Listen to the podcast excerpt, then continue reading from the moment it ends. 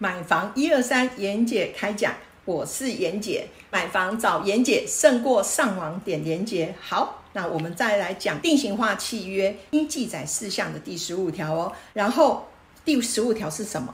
通知交屋期限，那我们要先来讲一下卖方的责任。那卖方呢，他必须要在使用执照取得的六个月之内，要完成交屋的动作。一样，在合约书里面一定有这样子的一个约定。那超过六个月呢，卖方要给付的违约的利息，要给付违约利息给你哦。但是买方的责任也要有，就是说。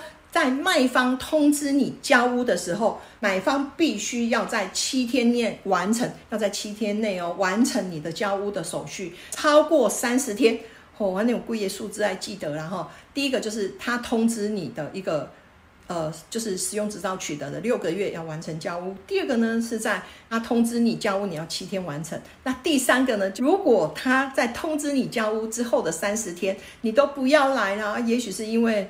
哦，某些关系你没有办法去做家务的动作，但是一般来讲，内政部在这边就有规定的部分，就是说超过三十天，你这一户的水电瓦斯管理费全部都要由你买方来支付，甚至你可能还要背负到罚则啦，甚至违约里面的息的计算，所以这个不得不谨慎。如果还是有不懂，就欢迎你来加严姐的 line A 小老鼠 Cindy 一二三，如果有问题就欢迎提问跟留言。